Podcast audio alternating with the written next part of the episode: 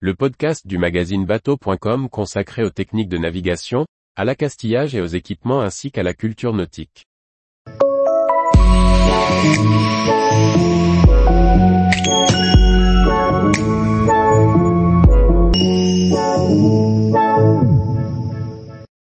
Le pourquoi pas, histoire du célèbre navire d'expédition polaire. Par Anne-Sophie Ponson. La course à l'exploration polaire résonne de grands noms.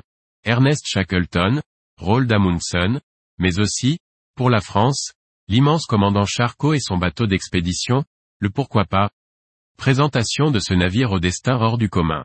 Malgré son destin tragique, le pourquoi pas, 4 a marqué l'histoire des missions polaires, sous le commandement de Jean-Baptiste Charcot. Il a alimenté les rêves de générations de marins et d'explorateurs et nous inspire encore. À la fin du 19e et au début 20e siècle, les grandes nations alimentent la course vers les pôles. Tout est à découvrir dans ces régions vierges. Les explorateurs et scientifiques y trouvent des terrains de jeux fantastiques, le prestige et la gloire. En France, Jean-Baptiste Charcot, médecin, officier de la marine française et grand sportif se lance dans l'aventure. Après avoir réalisé plusieurs expéditions, notamment en Antarctique, avec différents bateaux, il entreprend la construction du navire qui ne le quittera plus, son quatrième pourquoi pas. Ce pourquoi pas, est le quatrième navire baptisé ainsi par le commandant Charcot.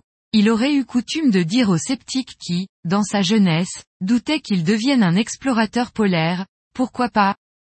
Le navire est construit à Saint-Malo, sur les plans de François Gauthier, et en s'appuyant sur la grande expérience de Charcot en matière d'exploration maritime dans des conditions extrêmes. Pour être durable en milieu polaire, le bateau est construit entièrement en chêne, sauf les petits fonds en orme. Il est également renforcé tous les mètres par des diagonales d'acier qui lient les membrures. La proue est habillée de métal et le vaigrage, calfaté, crée une double coque. Le navire qui en résulte mesure environ 57 mètres. C'est un 3-mâts barque, équipé d'un moteur compound deux cylindres d'une puissance de 500 CV. Le pourquoi pas, 4 comporte trois laboratoires et une bibliothèque. Il jauge 449 tonneaux et embarque 34 hommes d'équipage, ainsi que quelques scientifiques. Le pourquoi pas, commence sa vie en qualité de navire d'exploration polaire, selon l'objectif du commandant Charcot. Il effectue une première mission en 1908 sur la péninsule antarctique, près de l'île Petermann. Lors de ce voyage, une nouvelle terre est découverte, elle s'appellera la Terre de Charcot. Néanmoins, l'expédition n'est pas de tout repos et une grande partie de l'équipage, dont le commandant Charcot, souffrira du scorbut.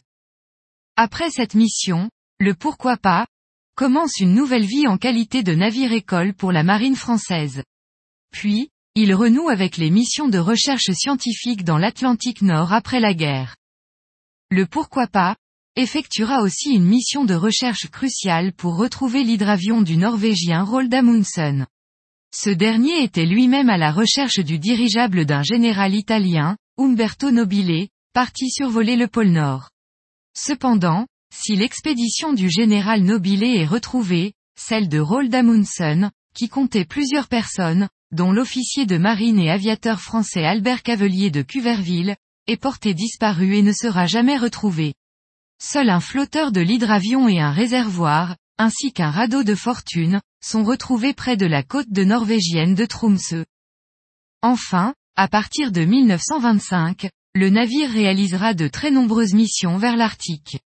Il en profitera pour servir de soutien logistique aux expéditions de Paul-Émile Victor au Groenland. Au retour d'une de ces expéditions, en septembre 1936, le pourquoi pas 4 est pris dans une violente tempête. Il s'échoue sur les récifs de la côte ouest de l'Islande. Lors du naufrage, l'ensemble de l'équipage, ainsi que le commandant Charcot, périssent en mer, à l'exception du maître timonier Eugène Gonidec qui parvient à atteindre la côte. Le pourquoi pas, nous questionne encore aujourd'hui. En effet, la relève est assurée par le nouveau navire de recherche océanographique, cofinancé par la Marine nationale et l'Ifremer, appelé du même nom. Ce dernier mène des missions scientifiques sur l'ensemble des mers du globe. Le pourquoi pas, a également inspiré l'imaginaire maritime collectif. le voilier du commandant Charcot a été peint et représenté par de grands peintres de marine, à l'image de Marin-Marie. Tous les jours, retrouvez l'actualité nautique sur le site bateau.com. Et n'oubliez pas de laisser 5 étoiles sur votre logiciel de podcast.